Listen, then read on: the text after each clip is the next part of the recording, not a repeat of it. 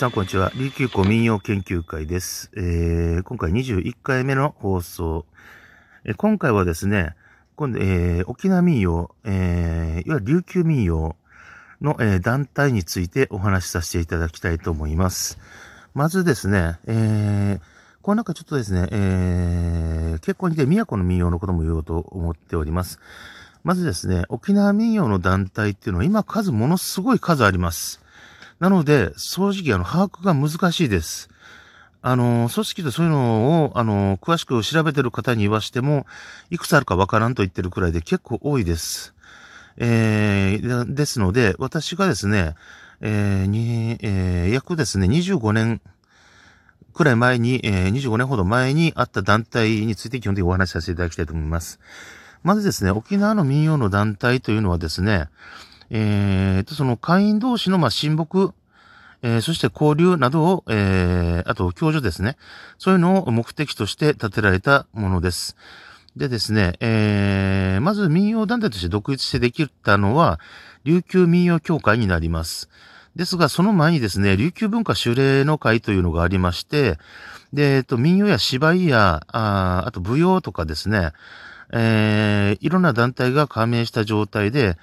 えー、まあ、あのー、あった団体があります。で、えー、その頃にもうすでに、え教師なり師範というのを持っていらっしゃった先生方というのが、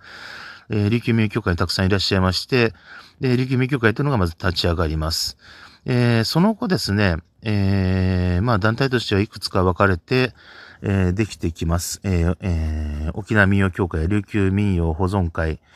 えー、この辺の団体ですね。えー、こういったものがで出てきまして、それぞれまあ、えー、会員間の、親睦や交流、また、え、共助などというものを、えーえー、する団体として、えー、立ち上がってきています。でですね、えっ、ー、と、沖縄本島の方で出し出ている民謡団体というのの中には、えー、っとですね、その歌っている、えーえー、民謡のカテゴリーごとにまず、えー、沖縄本島の部とかですね、宮古民謡の部、八重山民謡の部などというふうに、八重山の部とかで宮古の部とか、あと団体によっては、なんかあの、久米島の部とかあったりするところもあるみたいです。えー、最近できたところで、まあ、有名なところ、大きいところですと、えー、琉球民謡保存協会、えー、琉球民謡伝統協会とかですね、あと、まあ、島唄協会さんだとか、まあ、なんか、えっ、ー、と、いろいろ、本当にいっぱいできてきました。でですね、またあの、民謡団体で、えっと、連合したりしているようなものもあります。また、それとは別の観点なんですが、えっと、47都道府県に置かれている都道府県の、えー、民謡連盟というのもあります。えー、そういったものもあり、えー、いろいろと複雑にはなっています。ですが、まあ、基本的には、まあ、えー、そこそこ昔まで遡ると、まあ、20年程度ですね、遡ると、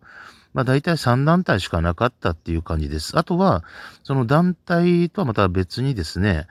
えー、新民謡なんかを、えー、歌っていくということで、キャン修行先生、まあ今は亡きキャン修行先生が作った光民謡協会とか、え、ー、と、そういった団体ができてきたりとかですね、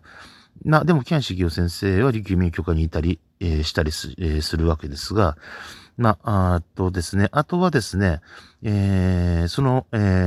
ー、団体の中にいる、えー、文化会そのものが、えー、何々流というのを名乗っているという場合がありました。えー、琉球名協会の内部にあった、えー、時代の流、上り川流みたいな感じですね。えー、そういったこともあったりしました。今ではちょっと、えー、形態が違うようです。まあ、ですが、毎回沖縄本島で、えっ、と、まとめてや、取りまとめてやっている、えー、民謡団体というのには、えー、おおよそですね、えー、沖縄本島の民謡を扱う本島の部、そして、えっ、ー、と、八重山、えー、で、宮古民謡を、えー、扱う宮古の部、そして、えっ、ー、と、八重山の部、八重山民謡を扱うですね、八重山の部、そしてですね、えー、団体によってはそれ以外の離島地域の、えー、部を作っている団体もあったりします。でですね、えっ、と、何をやっているのかというと、まあ、普通に教室ですね。えっ、と、いろんな師匠系統の先生がより集まった書体になっていまして、で、そこで、えっ、と、規定の、えー、月の月謝とかですね、年会費というのが決まっています。そして、えっ、ー、と、所定の、えー、教室の設定された場所で、えー、月に何回とかですね、ちゃんと教室が設定されていて、そこで、えっ、と、民謡を教えるということが行われています。で、この場合の、えっ、ー、と、宮古の部や八重山の部とかいった離島の部の先生の場合は、それぞれですね、今度は宮古だったら宮古の団体、八重山なら八重山の、えー、先に説明いたしました、えー、アムロ流や、えー、大浜洋能流系、あるいは八山古典民保存会なんていうところに属していたりなんかするわけです。そしてですね、えっ、ー、と、宮古の方になりますと、ちょっとそれ複雑でして、えー、宮古の方ですと、えっ、ー、と、今ですね、宮古の団体っていうのがちょっとよくわからないのですが、えっ、ー、と、今あるところではですね、宮古民謡保存協会さんですね、とかですね、あと、宮古民謡保存会さんですかね、と、あと、在沖宮古民謡協会さんっていうの確かあったと思うんです。あとですね、えー、だいぶ独立して、えー、その研究会的に、あの、あるいはですね、規模小さい団体っていうのもたくさん、えー、いらっしゃるようで、よくちょっと実態がわかりません。で、現在、八重山の方も実際そういう小さいところに関してはよく実態がわからないです。で、沖縄本島全般でもよくわからない感じがします。でですね、えー、沖縄の、えー、民謡団体の特徴としては、コンクールというのを、え、設定しています。えー、だいたい新人賞、優秀賞、最高賞、まあ、あとはその上にグランプリとかそういったものをつけてたりすることがあります。